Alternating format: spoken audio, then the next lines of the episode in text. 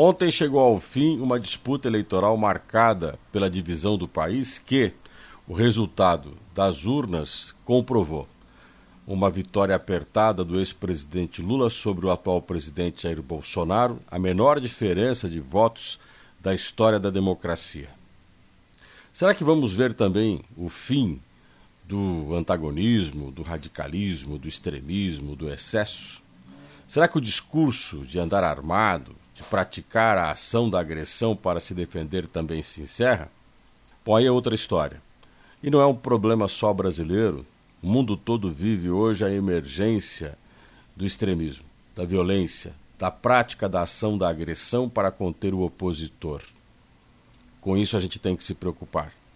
O país precisa superar esse extremismo e apostar na civilidade, na educação, na compreensão, no respeito ao outro, no respeito à diversidade, o país precisa ser mais civilizado.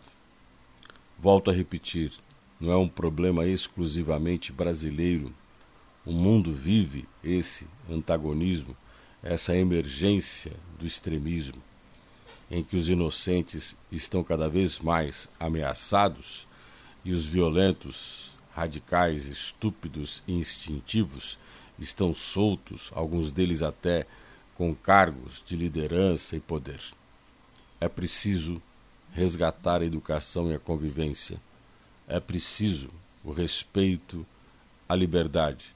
É preciso não confundir o direito de agir e ser livre com o ato de extermínio e de combate ao opositor.